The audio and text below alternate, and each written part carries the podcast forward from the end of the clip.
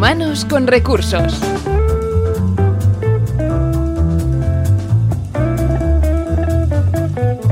Bienvenidos de nuevo a Humanos con Recursos. Eh, si nos escucháis por primera vez, recordaros y explicaros que este es un programa para preparar a personas y organizaciones a ser más innovadoras y a liderar su propio futuro. ¿Por qué? Porque Humanos con Recursos es el podcast de la innovación que descubre programa tras programa qué hay detrás del vasto mundo de la innovación. Pues bien, recordar también que este es un proyecto, iniciativa de Inusual, de la mano de su fundador y CEO Pera Rosales.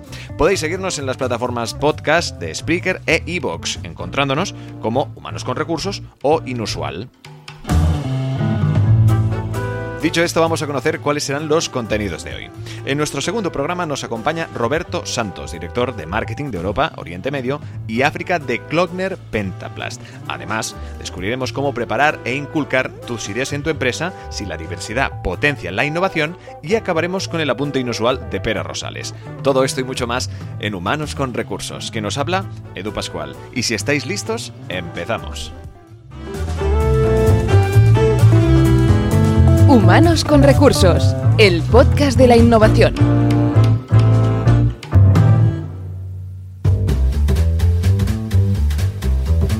Seguramente muchos de los que nos escucháis reconoceréis el personaje representado por un compañero de trabajo que os describimos a continuación.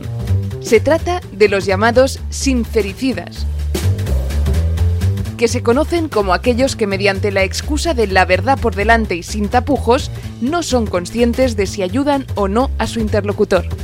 Y es que, como escuchó Pera Rosales, CEO y fundador de Inusual en un programa informativo, no es lo mismo dar feedback que dar por el feedback. Es que, sin duda, tanto si es positivo como negativo, lo importante en todo esto no es lo que se dice, sino cómo se dice. Es por eso que vale la pena tener en cuenta lo siguiente. No presuponer que la persona está predispuesta a oír lo que tienes que decir. Pregunta primero, ¿puedo darte mi opinión sobre esto? Que tu punto de vista positivo sea en público y el negativo en privado. No dejes que tu buen o mal día decida por ti. Las opiniones deben darse de forma serena. Siempre se debe dejar claro que dar feedback no es echar una bronca. De lo contrario, una mala interpretación de este no será constructiva. Si debes dar un feedback que puede no gustar a tu interlocutor, reconócele su buen trabajo para poder expresar tu opinión sin que ésta ofenda y acaba con inputs positivos para que todos salgáis ganando. Dar feedback no es dar una solución o una opinión que imponer, debe ser la aportación de una idea mediante ejemplos de cómo se podría hacer bien. Dar feedback debe servir para construir.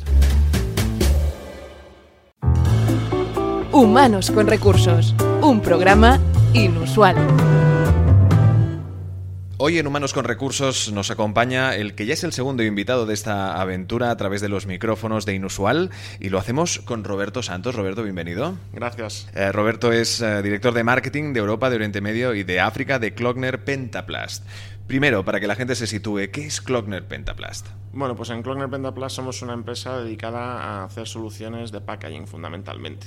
Y en concreto tocamos diferentes sectores, tocamos el sector de la alimentación, con packaging para gran consumo, tanto de lo que sería pues, toda clase de comida envasada, como también de la parte de, consumo, es decir, de la parte que sería non-food, estamos hablando pues, de, una maquinilla de afeitar, un cepillo oral B y demás. Luego tenemos otra división de farmacia, donde estamos más focalizados en hacer blisters para, bueno, para pastillas, para las em, grandes empresas farmacéuticas. Tenemos otra división donde tocamos más temas de tarjetas de crédito, de suelos y demás. Y finalmente la última división es una división de etiquetas donde lo que estamos focalizados es en, bueno, lo que se llama shrink sleeve. O sea, el packaging, ¿eh? para que la gente se dé cuenta, es un poco la, la, caja donde viene el producto que ellos están adquiriendo en este caso, ¿no? Y, Correcto. Y es un vasto mundo y me imagino que también muy, muy interesante eh, ya no solo por el hecho de que el producto que hay dentro sea el que la, gente espera, el que la gente espera consumir, sino también eh, el hacerlo atrayente, ¿no? Y eso imagino que tiene como un plus de dificultad para competir con otras marcas. Correcto, es lo que llamamos los dos momentos de la verdad, ¿no? tienes el primer momento de la verdad, que es cuando el consumidor está en una gran superficie, en un supermercado, y al final, pues oye, elige una marca en vez de la otra, y ahí pues juega un papel muy importante el packaging desde el punto de vista de la apariencia, de la comunicación de los, valores, de los valores de la marca, y bueno, lógicamente la influencia también del precio. Y una vez que el consumidor ya se ha llevado el producto a casa y lo utiliza, es el segundo momento de la verdad, donde tiene una experiencia mejor, peor o igual a la que se había imaginado. Claro, y los de los valores de la marca, eso es eh, lo, has comentado y es muy importante remarcarlo porque sin duda, es decir, es lo, que se desprenda de la filosofía de esa, de esa marca, de si es responsable en muchísimos aspectos y en lo que también lo hace atrayente ante otras marcas, ¿no? Y lo diferencia. Pero también hay otro concepto y es que estamos aquí para aprender sobre el mundo de la innovación como no, a través de, Inusual, a través de Humanos con Recursos con este podcast. Y me gustaría saber cuál fue la primera vez que llegó el concepto innovación a tus oídos, es decir, en tu larga trayectoria profesional, llegó por primera vez la palabra innovación. Sí, pues probablemente fue mi primera experiencia profesional seria, digamos, eh, una vez acabadas prácticas y demás, que fue en Procter Gamble, donde fue la primera empresa en la que estuve trabajando, que es una gran empresa con muchas marcas diferentes y entonces giraba precisamente todo en torno a la innovación. ¿no? Es una empresa que hacía, pues, a veces hasta 100 lanzamientos en un año y entonces a nivel mundial y entonces pues lógicamente la innovación pues toda la empresa respiraba innovación no de arriba abajo. Es un mundo pero muy vasto en el que innovación puede significar muchísimas cosas como por ejemplo pues un proyecto que lleváis a cabo con Inusual con lo que os conocisteis cuándo bueno nos conocimos en febrero del 2017 y bueno en ese momento pues teníamos el proyecto de construir eh, el centro mundial de innovación para para packaging de de alimentación de nuestra empresa, que iba a estar situado en Barcelona, mm. y entonces, pues bueno, necesitábamos que alguien nos acompañara en el viaje para asegurarnos no solo de que íbamos a invertir una suma importante de dinero y a tener unas instalaciones bonitas, por decirlo así, modernas, sino que además realmente pudiéramos hacer que toda la empresa, pues bueno, respirara innovación y al final pudiera, pues realmente dar un cambio a, a la forma de hacer las cosas hasta entonces. Y para quien eh, nos esté escuchando, ¿cómo se hace que una empresa respire innovación? Pues de muchísimas maneras. La verdad es que hay que hacer un, ejercicio introspectivo de, bueno, de mirar cuál es tu situación eh, desde un punto de vista de la gente que está trabajando, qué, qué, qué problemas estás teniendo y por qué y entender y ser eh, autocrítico en saber qué cosas estás haciendo mal por las que no consigues innovar lo suficiente y a partir de ahí crear un plan para realmente darle la vuelta a la empresa. Ese es un poco el, digamos, el origen de esto. Claro, lo digo porque muchas de las personas, incluso profesionales que nos están escuchando, que tienen empresas o que son trabajadores de empresas, pues evidentemente ellos quieren aportar sus ideas, quieren aportar novedades, quieren ser innovadores porque así pues a lo mejor es su forma de ser, su filosofía de vida, ¿no? Pero claro, evidentemente pues escuchar que una empresa tiene que ser innovadora, que lo tiene que ser eh, de una forma autocrítica no siempre es fácil. Imagino que llegar a esos puntos que pueden incluso resultar incómodos tiene que ser algo complejo, quizá un proceso largo.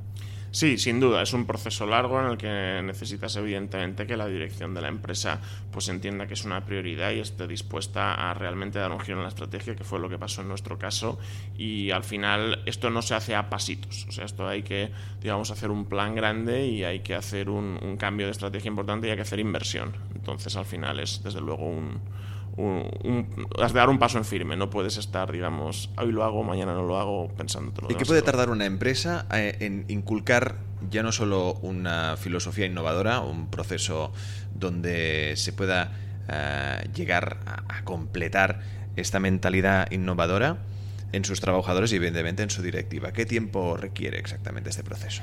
Bueno, este proceso variará dependiendo de en qué situación se encuentre la, empresa en concreto. Un poco en función de, la necesidad de cambio o de lo grande o, pequeño que tiene que ser el cambio. Bueno, efectivamente, cuanto más grande siempre todo es más complicado por, por, inercia, ¿no?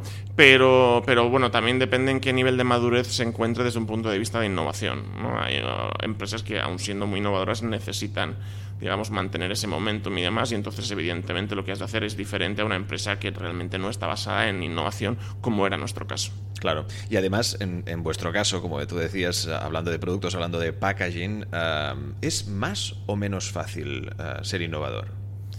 Bueno, en el packaging que es complicado porque al final... Eh, ¿Por competencia o por el hecho de intentar ser lo más original posible?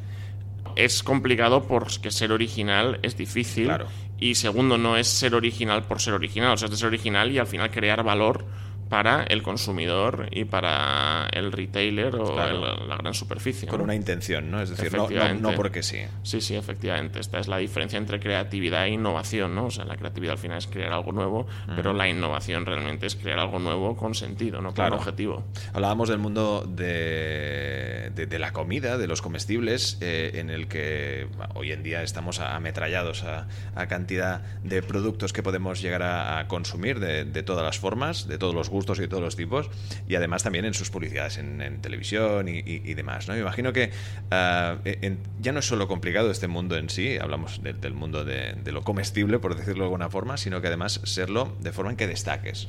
Sí, sí, efectivamente. Al final esto ya digo que es una carrera de fondo, no es... Lo que sí que es cierto es que has de sentar las bases y has de empezar a hacer las cosas de manera diferente. Y al final todo pasa por entender, por hacer esfuerzos invertir y dedicar recursos a entender mejor cuáles son las necesidades del consumidor eh, entender qué tipos de soluciones vas a crear que les aporten valor y evidentemente te vas a equivocar. Entonces uno de los ejercicios más duros para una empresa que no está acostumbrada a ser innovadora, que no realiza procesos de innovación, es el hecho de asumir que te vas a equivocar, por ejemplo. Esto es uno de los pasos que más cuesta.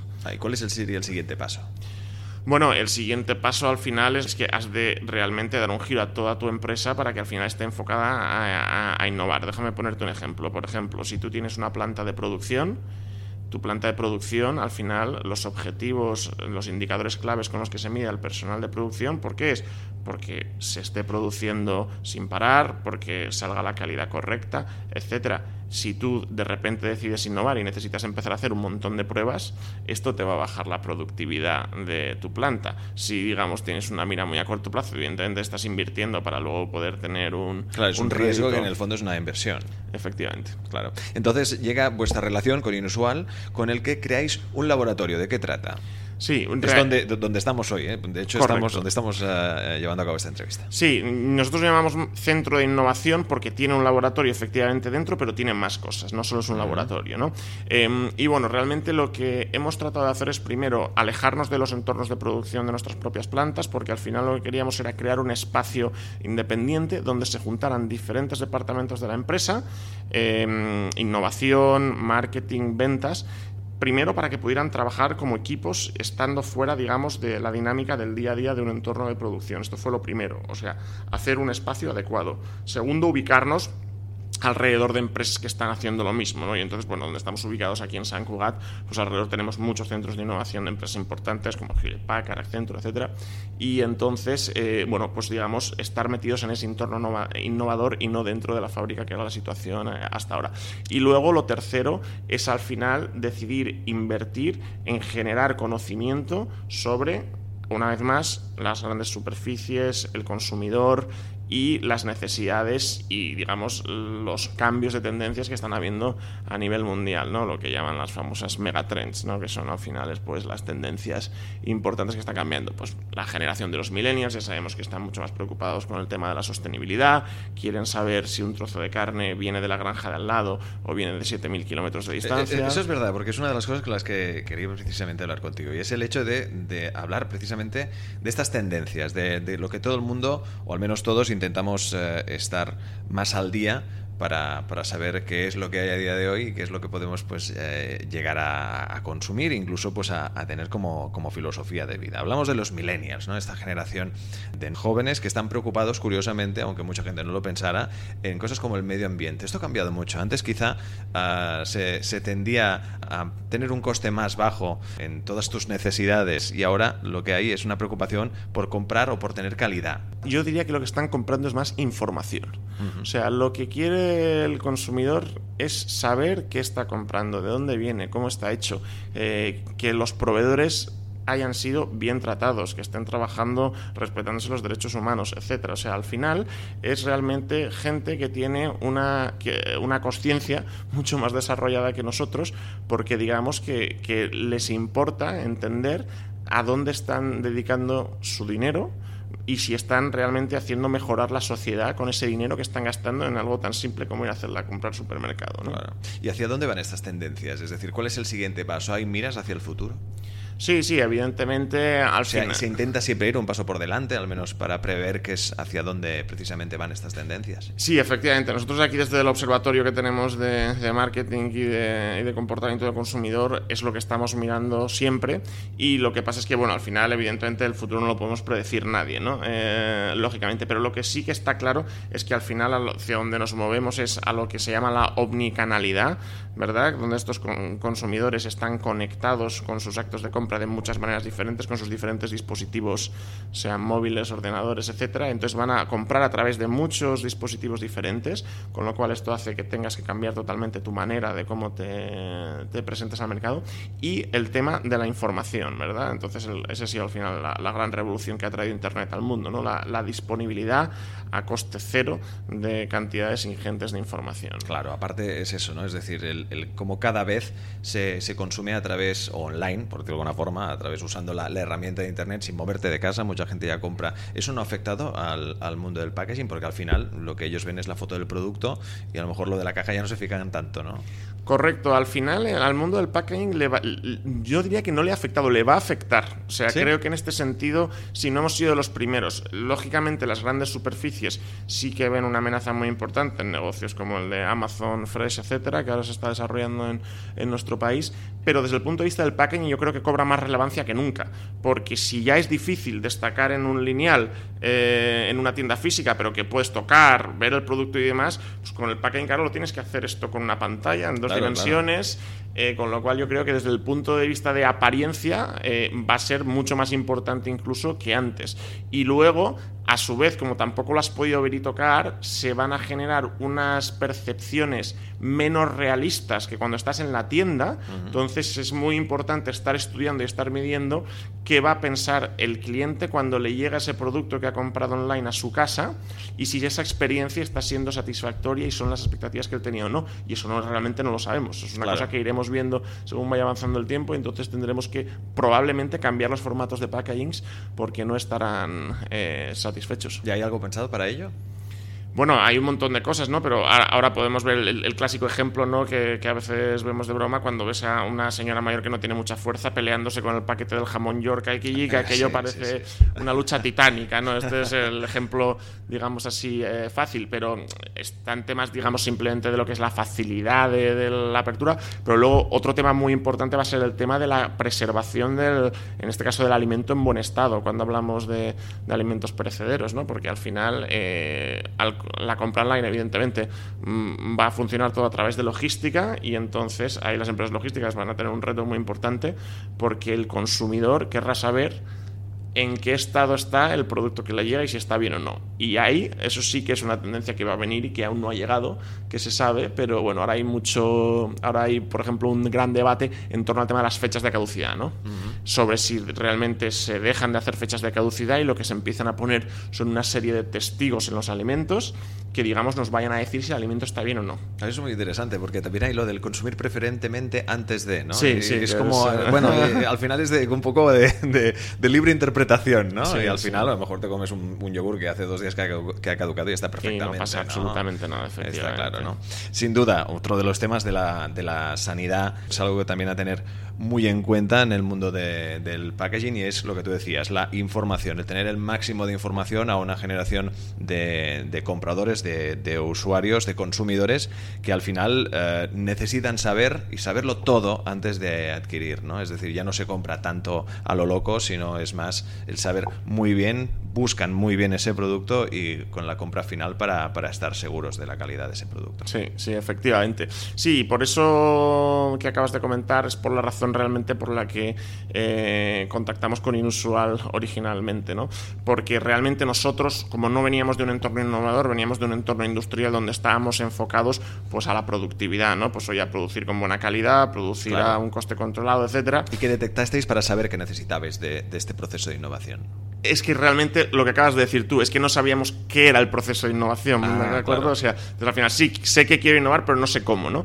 Y entonces ahí es donde entró Inusual, que al final se dedican solo a esto precisamente, con lo cual al final, pues bueno, ya tienen modelos desarrollados y tal, y entonces, bueno, pues fue un poco el, el socio que nos acompañó en el viaje de, de crear esto y hacerlo, digamos, una experiencia memorable. Claro, y de ahí crear este, este laboratorio, este centro, para llevar a cabo todos los proyectos de Klockner Pentaplast, en los que hay precisamente, y me has comentado antes, un supermercado. Sí, efectivamente. Tenemos un supermercado que, digamos, lo que hacemos es replicar pues, una sección de, del supermercado del cliente eh, que venga, ¿no? Pues cualquiera de las grandes marcas que nos visitan, pues al final la diferencia de, una vez más, le enseñes una presentación en PowerPoint o una hoja impresa, pues no, aquí puede venir, puede ver cómo va a quedar su nueva solución de packaging en la misma categoría, con su competencia al lado, y realmente hacerse una idea y verlo físicamente, ¿no? Entonces esto evidentemente es un cambio eh, importante y al final, bueno, pues una ayuda, digamos, a representarlo más. De hecho, tenemos, eh, bueno, tenemos diseñadores en plantilla para hacer diseños 3D, tenemos impresoras 3D con lo que les, con lo que les imprimimos maquetas de cómo quedaría su nueva solución de packaging y luego finalmente las producimos y, las podemos, digamos, ver, ver in situ cómo quedaría al final de cara al consumidor.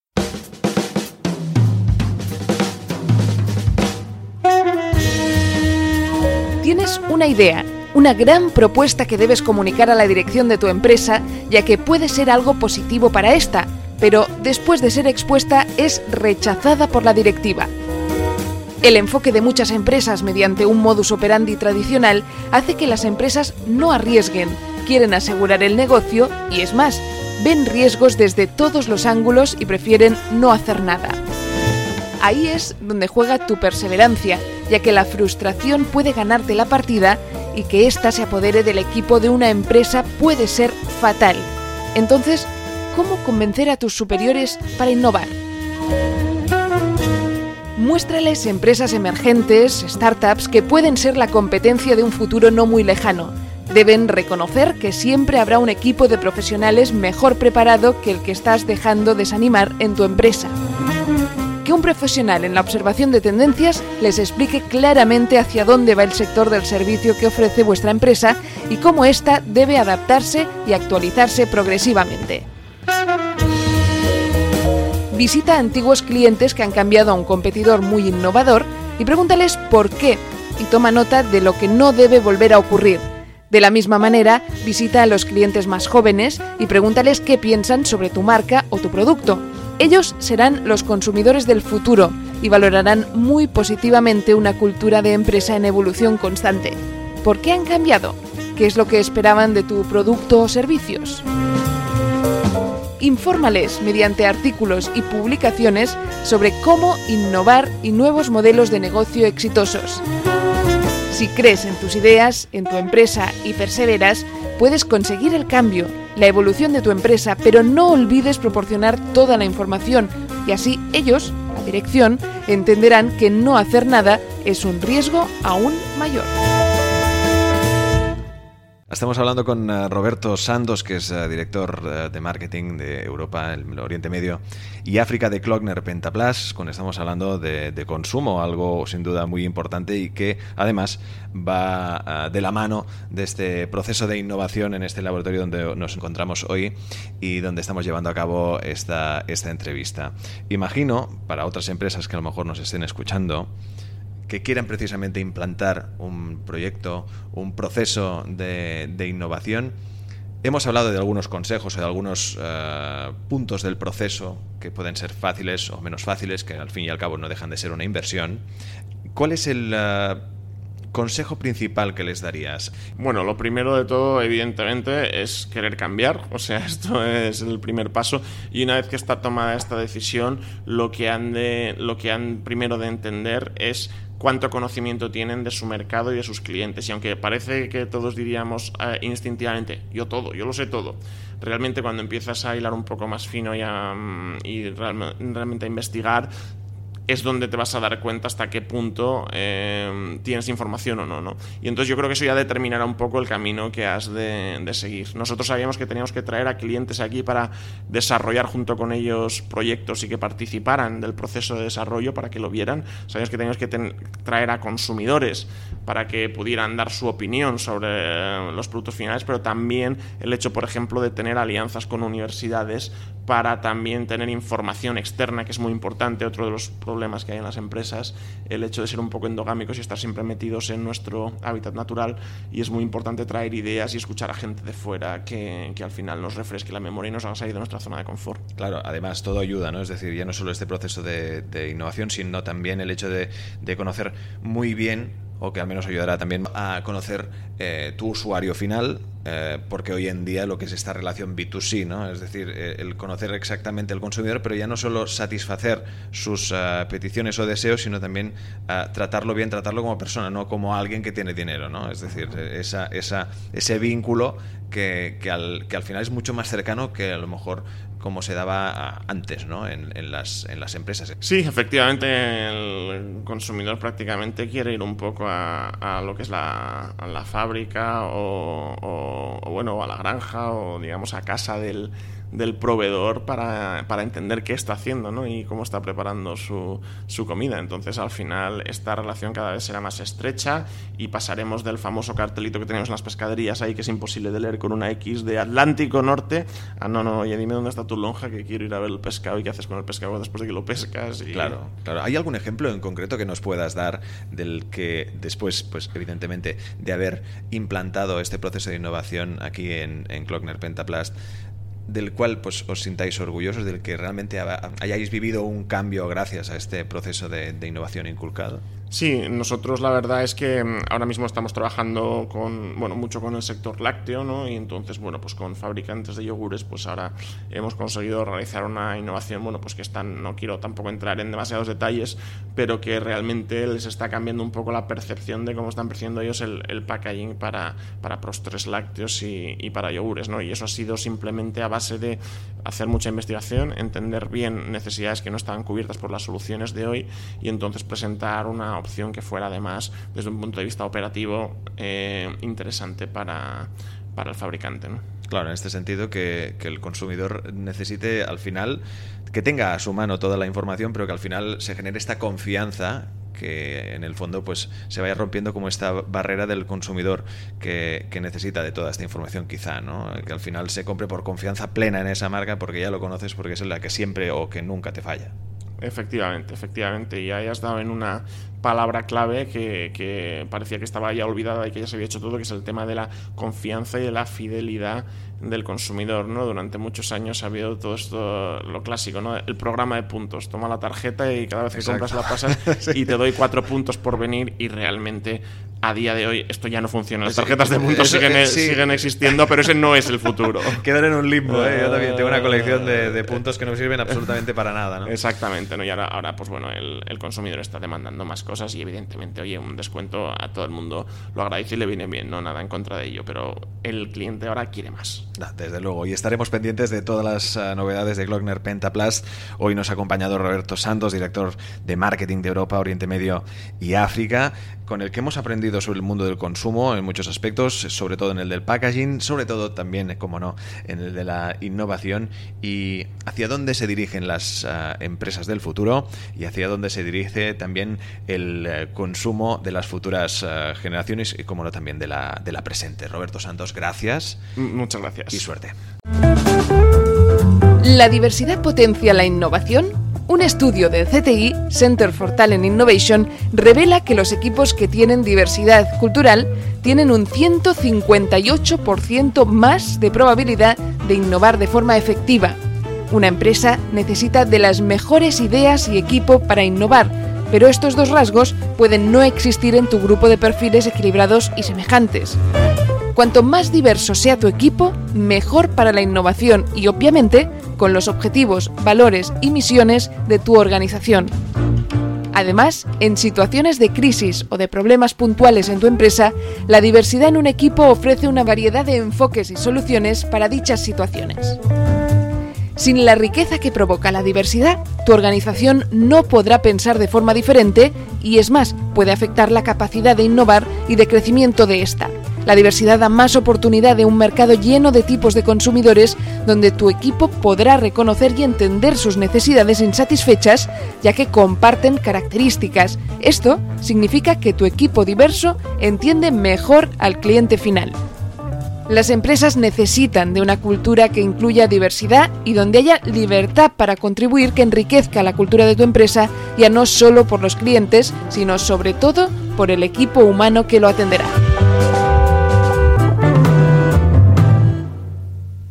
Y bien, hasta aquí el eh, segundo Manos con Recursos. Recordad que podéis eh, suscribiros en nuestros canales de podcast, en Spreaker e iVoox, y también seguirnos en nuestras redes sociales, facebook.com barra inusual y twitter arroba inusual. También podéis consultar, como no, la web de Inusual, www.inusual.com. Y acabamos siempre con una cita de Peter Senge de su libro La Quinta Disciplina. Dice así, la idea de la organización capaz de aprender es una revolución mental.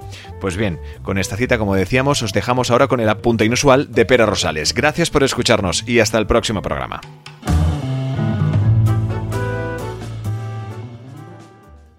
El apunte inusual de Pera Rosales.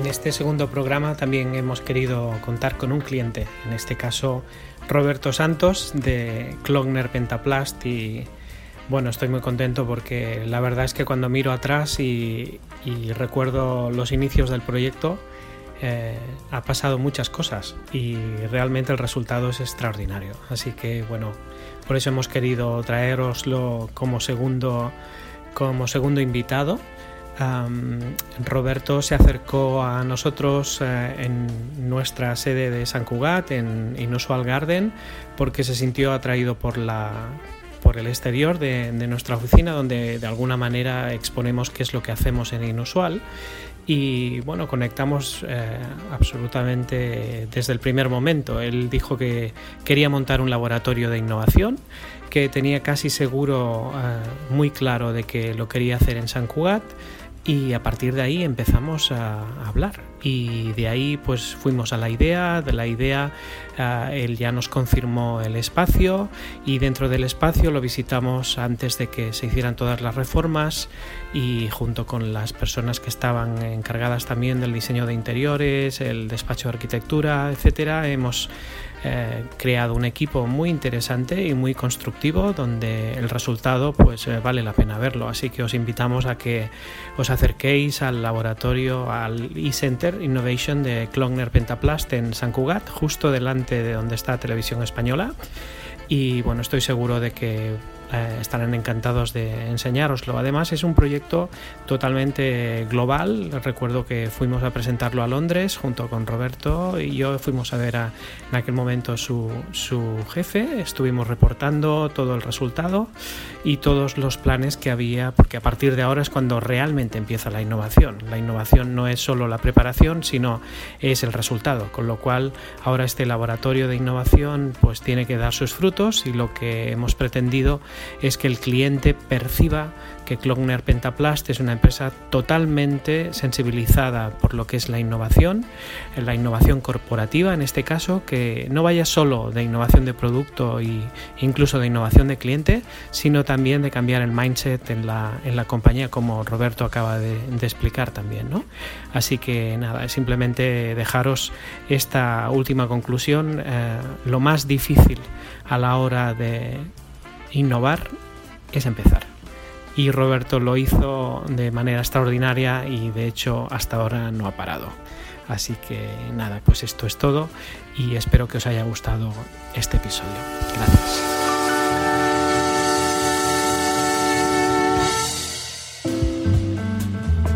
Síguenos en inusual.com y en nuestras redes sociales.